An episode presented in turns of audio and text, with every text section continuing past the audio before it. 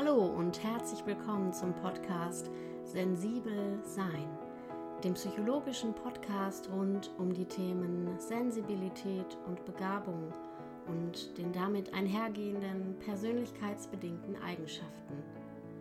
Mein Name ist Britta Sperling, ich bin Psychologin und Musiktherapeutin und freue mich, dass du heute dabei bist.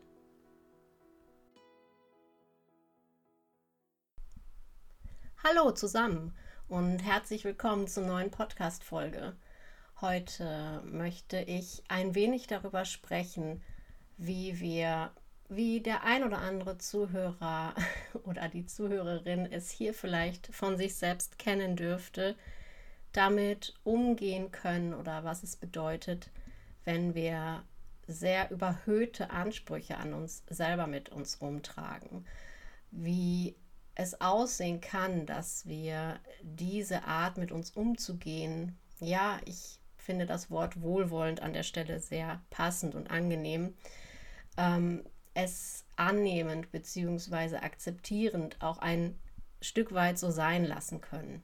Denn wenn wir doch mal ehrlich sind, gibt es so bestimmte Persönlichkeitseigenschaften oder so bestimmte ja, Muster oder Strukturen, die, wenn wir der Vorstellung auferliegen, dass wir sie wegbekommen können oder dass wir sie ähm, irgendwie, ja, wegtherapieren, umändern, ähm, loslassen können für immer, da können wir doch großen Enttäuschungen auch aufsitzen und vielleicht eher die Erfahrung machen, dass es sich noch verhärtet, wenn nämlich die gewohnten Muster dann doch umso mehr greifen und wir gerade in stressigen und überstressten Situationen einfach ganz automatisiert immer wieder auf das zurückgreifen, was wir eben kennen.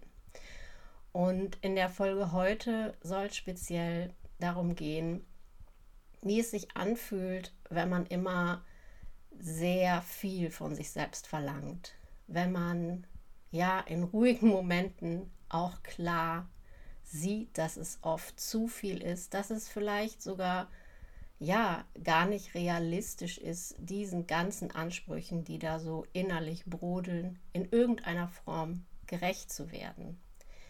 Dass häufig an andere Menschen überhaupt nicht solche Ansprüche gestellt werden, sondern nur an sich selber. Und dass ein Verfehlen dieser nicht zu erreichenden Ziele und dieser ständigen Präsenz und Verfügbarkeit und was alles damit dranhängt, dass dies immer wieder zu Gefühlen von Enttäuschung und Minderwertigkeit beitragen kann. Häufig geht dieses Empfinden ja auch mit einem sehr erhöhten Perfektionismus oder einer Neigung dazu, eben ja die Dinge nach einem nicht näher definierten Optimum gestalten zu wollen, wobei ja, da sehr unterschiedliche Standards und sehr, sehr unterschiedliche Vorstellungen, was eben perfekt ist und was eben genug ist und was reicht, ja, ähm, vorliegen können. Ich habe darüber nachgedacht, dass wir uns ja in einer Zeit im Moment befinden, in der wir durchaus mit sehr, sehr vielen Angeboten im Außen, mit sehr vielen Möglichkeiten, oder ich glaube, der richtige Begriff ist eher inzwischen Tools, die uns immer wieder präsentiert werden und die uns auch suggerieren, dass wir mit ja, bestimmten Trainings oder Methoden unserer Probleme Herr werden und eine Lösung präsentiert bekommen. Man könnte eine derartige Podcast-Folge hier zum Beispiel auch nennen: Drei Schritte, um mit deinen überhöhten Selbstansprüchen umgehen zu lernen. ich finde die Konnotation oder der Unterton, der mitschwingt, dass es möglich ist, abzulegen bzw. die Muster zu durchbrechen, sehr verlockend. Und in der Welt des Marketings ist es natürlich brillant, wenn man etwas anbieten kann, von dem der vielfach doch sehr belastete Kunde meint, einen positiven Effekt zu erzielen. Und das ist auch in vielen Fällen natürlich eine gute Sache. Also Meditations-Apps, bestimmte Kurse, bestimmte, ja, kurzweilige Angebote nenne ich es mal, die können natürlich Bausteine sein und vor allem tragen sie dazu bei, dass wir eine Art öffentliche, ja, selbstverständliche Art entwickeln, über Aspekte mentaler Gesundheit zu sprechen. Und das als solches ist erstmal schon sehr, sehr gut und sehr lobenswert. Das ist natürlich eine Entwicklung, die auch in die richtige Richtung geht. Doch was kann passieren, wenn ein Mensch, der sowieso schon viel damit beschäftigt ist, ähm, Dinge, mit denen er sich beschäftigt, immer an einem sehr hohen Maß oder an einer sehr hohen Messlatte anzulegen, wenn er alles besonders richtig machen will, wenn er auch in puncto des eigenen Selbsterfahrungsprozesses oder der eigenen ja, Selbstfürsorge, das ist ja eher so dieses neuere Lifestyle-Wort, was dahinter steht, wenn er dann das Gefühl hat, nun muss ich alle diese Dinge in meinen Alltag integrieren. Ich muss morgens anfangen zu journalen, dann muss ich die Meditations-App starten und danach noch ähm, in dem drei Wochen Programm für acht Tage dies und dies tun. Es kann hier ein sehr, sehr paradoxer Effekt entstehen, nämlich der, dass man mit den vermeintlichen Entlastungen sich eine neue Bürde der Selbstoptimierung auferlegt. Und dann haben wir, ja, wie soll man sagen, das Pferd von hinten aufgezäumt oder ähm, mir fällt gerade keine Metapher ein, aber die Frage, die dann im Raum steht, ist, wie sinnvoll sind diese Tools und Methoden und diese ganzen Maßnahmen, wenn ich in meinem eigenen Muster der überhöhten Selbstansprüche und des Perfektionismus einfach nur wieder neu, und ich benutze das Wort jetzt mal bewusst, auch wenn ich äh, inzwischen auch mitbekommen habe, dass man da wieder etwas vorsichtiger mit umgehen soll, wenn man da bewusst wieder angetriggert wird. Das klingt ein bisschen nach Falle, wenn ich da so drüber nachdenke.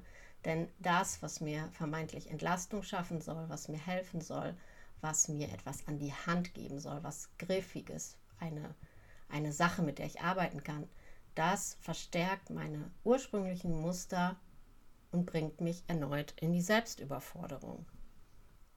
Mit einer Klientin arbeitete ich neulich daran, eine Abendroutine für sie zu entwickeln, ähm, da sie es sehr belastend fand, dass sie häufig gerade am Abend und vor dem Schlafengehen und im zu Bett gehen sehr viele grübelnde und kreisende Gedanken mit sich rumtrage, dass alles, was am Tag gewesen ist, ähm, immer und immer wieder durch ihren Kopf geht und dass sie diese störenden Gedanken ähm, daran hindern, wirklich zur Ruhe zu kommen und dass sie diese weghaben wolle. Sie hatte schon verschiedenes ausprobiert über ähm, ja, das gerade schon erwähnte Journaling, Aufschreiben, über ähm, Entspannungsverfahren oder bestimmte Rituale zu entwickeln. Und alle diese kleinen Komponenten waren auch hilfreiche Bausteine. Aber sie kam immer wieder an diesen Punkt, diese störenden und sehr ähm, anstrengenden Gedankenkreise einfach als Belastung zu erleben und dass sie doch unbedingt noch mehr Methoden bräuchte und noch mehr Techniken, um diese Gedanken ähm, ja nicht mehr zu haben oder nicht mehr wahrzunehmen. Wir sprachen in einem unserer Gespräche darüber, dass es gerade auch für hochsensitive Menschen ein ja relativ selbstverständlicher und normaler Vorgang ist, dass Erlebnisse des Tages sehr intensiv nacherlebt oder nachgefühlt, nachgedacht werden. Man kann ja auch diesen Begriff des emotionalen Nachhalts benutzen. Es ist häufig so, dass ähm, wenn ja andere Menschen einen anstrengenden oder vollen Tag hatten und erschöpft im Bett einschlafen und froh sind, endlich äh, in den Schlaf zu kommen, dass die hochsensitive Person eben einfach ähm, ja nicht runterkommt in Anführungszeichen, nicht zur Ruhe kommt, dass es schwierig ist, ähm, dass alles, was ja verarbeitet werden will, was noch Nachhalt sozusagen ähm, ja zu kontrollieren oder in den Griff zu kriegen oder wie man es auch immer nennen will. Und dass da natürlich auch Methoden bei helfen können. Und ähm, wir uns aber auf einer anderen Ebene auch anschauen können, dass natürlich dieser starke Wunsch, das nicht haben zu wollen und dass das weg sein soll, einen enormen inneren Druck erzeugt, der dann wieder zusätzliche Stressachsen oder Stressteufelskreise anstößt. Wir haben uns an der Stelle also um eine Umbewertung der Wahrnehmungen gekümmert und uns angeschaut, wie es denn ähm, ja mit dem Stressgefühl aussieht, wenn sich eben einfach ganz bewusst Zeit genommen wird und gesagt wird, so, heute war viel los, ich brauche noch eine Weile, um das nachzuverarbeiten. Ähm, ich mache den berühmten Spaziergang am Abend oder trinke eine Tasse ruhigen Tee und ich lasse es einfach da sein, dass in meinem Geist heute noch sehr, sehr viel los ist. Ich nehme das an, wertschätzend. Ich schaue wie ein Beobachter von außen dabei zu und begleite mich dabei, wie diese ganzen Gedanken und dieses ganze Nachhallen sozusagen durch mich durcharbeitet. Und dabei kann ich mit einer akzeptierenden Grundhaltung den Druck und den Stress, das weghaben zu wollen, wollen erstmal ganz gehörig loslassen. Und du merkst vielleicht, worauf ich hinaus will. Hierfür braucht es keine spezielle Methode oder kein Tool und auch kein keine Checkliste oder kein, ja, keine ähm, besondere Art des sich damit auseinandersetzens, sondern es braucht eine bestimmte innere Haltung. Und vor allen Dingen braucht es ein Bewusstsein über die eigenen Bewertungsprozesse. Die eigene äh, Intensität äh, im Innenleben, beispielsweise jetzt angelehnt an das Beispiel, ähm, da sein zu lassen und wohlwollend auch mit Dingen umzugehen, die man vermeintlich als störend und belastend wahrnimmt. Dass man zum Beispiel die Dinge immer besonders gut machen will, dass man einen hohen Selbstanspruch an sich hat. Ich stelle die Frage in den Raum, ob man diese Dinge wirklich wegkriegen kann, ob man sie wegmachen kann oder ob es darum geht, sie zu integrieren und sie wohlwollend anzunehmen und über diese Änderung der inneren Haltung letztendlich zu einem ja liebevollen Umgang mit sich selbst auch zu gelangen und vor allen Dingen alles zu integrieren, was zu dir gehört. Und dazu gehören auch vermeintlich störende Dinge, wie eben Perfektionismus oder der hohe Selbstanspruch. Und wir können hier auch immer sehr angenehme und sehr wohltuende Umbewertungsprozesse vornehmen. Zum Beispiel ist der hohe Selbstanspruch ja durchaus auch ein Motor. Er ist ein Motor für dich, um in Handlungen zu kommen. Er ist ein Motor für dich, um wirklich gute Dinge zu erzielen und zu erreichen. Und auch dein Perfektionismus ermöglicht es dir, Dinge zu kreieren, ja, die anderen vielleicht Freude bereiten oder in denen du auch einen tieferen Sinn erfahren kannst. Entscheidend ist, dass du diese Selbstanteile von dir nicht sozusagen als Aufhänger für zähe und niemals enden wollende innere Kämpfe nimmst, dass du dich nicht daran abarbeitest, dass du es nicht weghaben willst, sondern dass du lernst, sie als Teil von dir anzunehmen. Und das bedeutet auch, dir in deinem Wunsch nach Selbstoptimierung, also alles möglichst richtig und gut und für deine mentale Gesundheit stärkend gut zu machen, vielleicht einen Moment einfach loszulassen und die Tools und die Journalbücher zur Seite zu legen und ins Fühlen, ins Spüren und in einen wirklich innigen und nahen Kontakt zu dir selbst zu gelangen. Ich muss gerade selbst ein bisschen schmunzeln, denn äh, wir wenden hier natürlich auch wieder eine Technik an. Es geht hier um die Technik der radikalen Akzeptanz, aber es ist eben viel mehr als eine Technik. Es ist wirklich eine, ja, eine grundsätzliche Haltung, eine grundsätzliche Art, mich selbst zu erleben, zu bewerten, einzuordnen. Und dabei kann es wirklich, wirklich helfen, sich das immer wieder bewusst zu machen, dass auch diese ganzen Vorgänge natürlich Prozessen unterliegen und die sind meistens nicht lineal, sondern lineal? Linear. So, die sind meistens nicht linear, sondern wellenförmig. Es gibt diesen schönen Spruch oder ich glaube, es ist eher ein Songtitel. Ich kann leider gerade gar nicht sagen, wo der herkommt. Das muss ich nochmal raussuchen. Das Leben kommt in Wellen. Und an diesem Bild ist ähm, ja so viel Wahres und so viel ähm, Schönes und so viel Echtes auch dran Denn ein selbstoptimiertes Leben gibt es nicht. Und es gibt immer Phasen und es gibt immer ähm, Herausforderungen und anspruchsvolle Zeiten. Und abschließend können wir, glaube ich, festhalten, dass gerade im Moment diese natürlich besonders vorhanden sind. Es ist völlig in Ordnung, wenn du dich auch im Moment ähm, mal dafür entscheidest, die Selbsterforschung, die Selbstbeobachtung ein bisschen zur Seite zu stellen. Es ist anstrengend, aber dann wird wieder eine andere Welle kommen und die wird dich wieder mitnehmen. Und du wirst so oder so deinen Weg gehen und deinen Prozess machen. Und vielleicht mit dem Gefühl, dass das Leben in Wellen kommt, einen guten inneren Kompass haben, wenn du mal wieder ähm, ja auf einer etwas höheren surfen musst oder unterwegs bist. Also stell dich am besten mal vor den Spiegel, lächle dich selbst an und stell dir vor, dass dein perfektionistisches Ich dich zurück anlächelt und vielleicht sagt es dann ja ganz von selber, hey, wenn du mich siehst und anerkennst, vielleicht lasse ich beim nächsten Mal fünf Grade sein und vielleicht ist es dann auch mit ein bisschen weniger getan. Und so kannst du mit dir selbst in eine Art inneren Dialog treten und ähm, dich davon überzeugen, dass du richtig und dass du gut bist.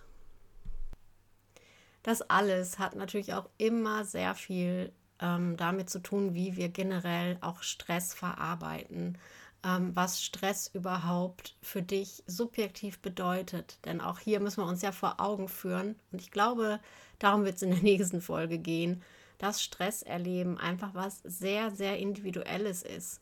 Und ähm, auch da müssen wir aufpassen, dass wir nicht ähm, versuchen, ein generelles Stresskonzept über alle Menschen zu stülpen. Denn natürlich ist Stress etwas hochgradig Subjektives. Und ich erlebe immer wieder diesen Satz in Gesprächen, ja, andere schaffen das doch auch. Oder bei dem und dem ist das aber so und so. Und der nimmt das viel gelassener. Wir müssen uns einfach auch da annehmend und wohlwollend mit auseinandersetzen, dass Stress etwas ist, was sich in dir abspielen kann oder was sich in dir abspielt, spielt natürlich ausgelöst durch äußere oder innere sogenannte Stressoren, aber dass das natürlich hochgradig individuell ist. Und dass es überhaupt keine Rolle spielt, wie das bei XY oder bei allen anderen zu sein scheint, sondern es dabei nur um dich und um dein eigenes Stressmanagement geht.